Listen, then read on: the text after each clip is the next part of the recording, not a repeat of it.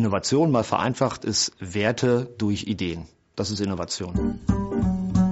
Also in der Prüfung von Telekommunikationsunternehmen haben wir es mit ganz vielen Verträgen zu tun, mit Privatkunden, mit Geschäftskunden. Die kann man sich einmal im Jahr ansehen oder ich lasse das ganze Jahr eine Datenanalyse drüber laufen und vielleicht sogar noch einen lernenden Algorithmus, der Fehler und Muster erkennt.